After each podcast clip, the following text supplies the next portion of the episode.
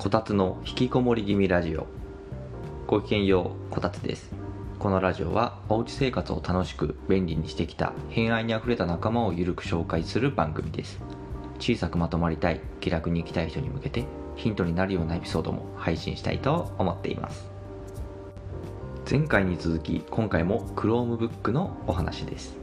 Chromebook 好きなんでねあのまだまだ伝えたいことがあります。前回は Chromebook でできることをお話ししました、まあ、全てをお話しできたわけじゃないんですけど多分これであのここまで聞いてくださった方は Chromebook って意外と使えるかもって思ってもらえたと勝手に思っています。でもそのいいところばかり伝えるのもフェアじゃないなって思いましたんでできないことも伝えておこうかと。ですので今回はシンプルイズベストなパソコン Chromebook のできないことのお話です。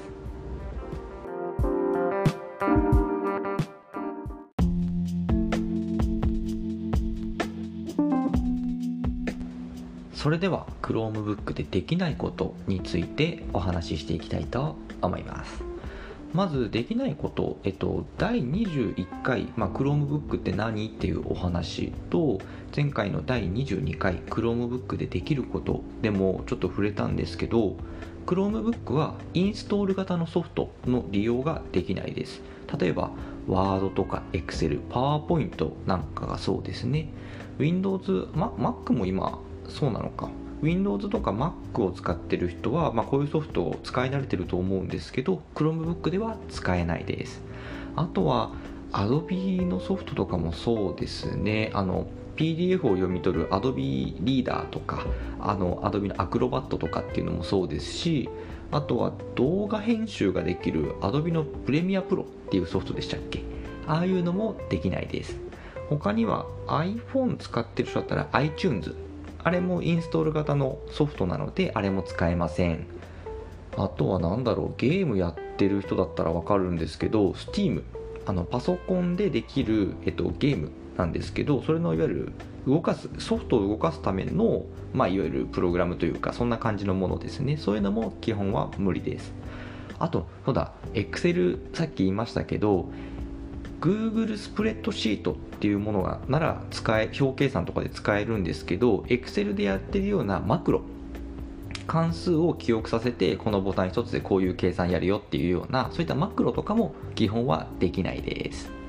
あと何ができないかって言ったら多分今使う人いないと思うんですけど CD とか DVD の再生ができないです。まあ今ねサブスクの時代だからまあ私も Google プレイとか YouTube Music が今は名前は。とか、まあ、Spotify 使ってる人もいるかと思うんですけどそういうサブスクの時代だからあんまりいらないかとは思うんですがもし例えばなんか好きなアーティストとか映画とか、まあ、そういう DVD とかを持っていてパソコンで再生したいなって思った時に Chromebook ではそれができないのであのそこは気をつけた方がいいかもしれないです。あの本体にそういう CD とか DVD を再生できる、まあ、部分がないっていうのもあるんですけどそもそもそれを再生するためのソフトがないっていうような感じですね。あれも結局その再生させるためのソフトが中に必要なのでそういうのもまあできないと思った方がいいです。なのでもう基本的にはそういうサブスクのサービスを使った方がいいのかなと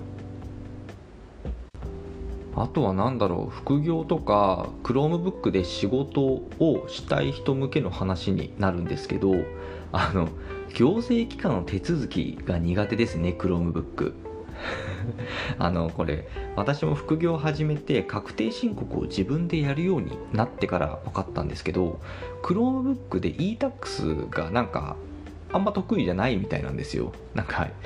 結局使わなかったんで細かくは分からないんですけど e-tax が確か使えなかったはずなんですよね。で何が使えないかっていうとマイナンバーのシステムが使えないんですよ。マイナンバー使えないとそもそもね確定申告でこの e-tax って使えるのかどうか分かんないんですけどなんかマイナンバー関係は Windows か Mac とか、まあ、そういうのじゃないと難しいみたいなんでなんか Chromebook でそういう行政の手続きやるぜっっていうふうに考えてるんであれば Chromebook は向いてないです。なので私は今回の確定申告今この収録をしているのが、えっと、3月24日なんですけどもう確定申告は終わらせてます。でその時はもう仕方ないんであの紙でやりました。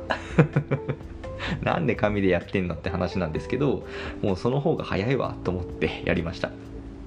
紙って言っても手書きじゃないですよ。えっと手書きじゃなくてえっとホームページから自動でこういろいろ入力したら自動でこう作ってくれるよ計算してくれるよっていうあのウェブのインターネット上のサービスを使って最後印刷だけしたみたいなそんな感じです。で印刷で思い出しました。Chromebook は印刷が苦手です。あのできないことはないんですよ。できないことはないんですけどあの Google クラウドだったっけな？その Google クラウドっていうやつに対応してるプリンターかもう Chromebook 以外のパソコンから印刷するかのどっちかしかできないんですよね。でこの Google クラウドっていうのが私もちょっといまいち分かんなくて Chromebook もそのデータをパソコンの本体に落としてまあ、ダウンロードして印刷するわけじゃないのでクラウドにあるものを印刷するっていうイメージなんですよ。なのでそれに対応してるプリンターじゃないとダメっていうイメージなんだと思います。でもこれ Google クラウドに対応してるプリンターってそんなに数多くないような気がしててちょっと細かく調べたわけじゃないんでわからないんですけど多分そんな一般的じゃないような気がするんですよね。なのでどうしてもその Chromebook で作った資料を印刷したいってなった時には USB にデータを移してコンビニであのコンビニにあるコピー機ですね。あのコピー機で印刷するっていうことをしたことがあります。結局これが一番早くて確実ですね。ちなみにコンビニで印刷するときはあの Google ドキュメントとかあとスプレッドシートのままでは印刷ができないので、えっと、PDF に変換する必要があります。なので PDF としてコンビニで印刷する。そんな感じです。まあこれは本当余談なんですけど Google ドキュメントもスプレッドシートもあのワードも Excel も左上の方にファイルっていうボタンがあるじゃないですか。ドキュメントとスプレッドシート左上のファイルってとこ押したらダウンロードっていう項目があるんですけどそのダウンロードっていうとこに Word、Excel、PDF、JPEG とかいろんな形式でダウンロードできるようになっています。なので印刷したい時はそこから PDF に変換して USB に移すみたいなそんなことをやっています。なんか今説明しただけでちょっと疲れましたね。なんか当たり前のように私普段やってましたけど結構めんどくさいですね。この苦手な部分に関しては。あといろいろ一気にお話ししてしまったので Chromebook でできないことを一旦まとめます。何度も言いますけどパソコン本体にインストールするタイプのソフトは Chromebook では使えないです。Word、Excel、PowerPoint なんかは特にそうですね。ただ Word、Excel、PowerPoint とかのデータに変換して出力することはできるんですけど変換したところでそれを使うソフトがないので、まあ、誰かに渡す時に、まあ、この機能が使えるのかなっていう感じがします。あとはまあ動画編集とか本格的なゲームとかあの高度なことはできないです。でパソコンでゲームするときに使う Steam っていうのも無理です。これはもう何て言うんでしょう。パソコンの性能的に無理ですね。Chromebook は Google Chrome さえ使えればいいパソコンです。なので基本的なその性能っていうのはかなり低スペックに作られています。高性能なものもまああるにはあるんですけど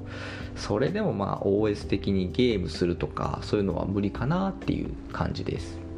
まあできないできないって言ってますけど正確にはこの Chromebook でもこういう Steam とかでゲームをやるっていう方法はあります。あるんですけどちょっと遠回りしながらの話というかやり方になるのでちょっと長くなるので今回は割愛します。なんか自分で説明してて混乱してきましたね。なんかいろいろ遠回りすればできないことはないんですよ。なので私前回の放送でも私が Windows のパソコンでやってたことの9割は Chromebook でできるっていうことを言ったんですね。まあでも基本はちょっと Chromebook って少し特殊なパソコンなんで基本はできないっていうそんなお話です。はい今回はちょっと Chromebook のネガティブな部分をお話ししました。まあここまでネガティブなことをお話しするとじゃあなんで Chromebook わざわざ使ってるのっって思いますよね。それはそれで話したいのでえっとごめんなさい。これも次に持ち越します。今日はこのぐらいかな。今回は、まあ、Chromebook のネガティブな部分、まあ、できないことっていうネガティブな部分をお話ししました。私は Chromebook が好きなのでよくこのいいところばかり話しちゃうんです。でもそれだとなんかちょっと嘘っぽいし全員に Chromebook がおすすめだよっていうわけではないんです。だから良くない部分も話したくなってまあ今回は Chromebook でできないことっていうのを取り上げてみました。どうでしょう？確かに Chromebook は普通のパソコンではできないことが多いです。でも今回お話ししたできないことってなんかできないとそんなに困ることですかね？なんかちょっと煽ってるみたいになっちゃいましたけどそんななんかできないと困ることってそんななかったなっていうふうに私は今思ってるんですねで今回その前回前々回とこのポッドキャストでこの Chromebook について話してみて思ったんですけどうん言うほど困ることって今んとこない気がします。まあ、マクロ使い、あの、Excel のマクロが使えないくらいかな。それ以外は特に困ってないですね。うん。結局この結論に達しますけど、つまりはみんな Chromebook で良さそうですね。はい。ということで今回はこの辺でまたお会いできるのを楽しみにしています。お伝えはこたつでした。したっけね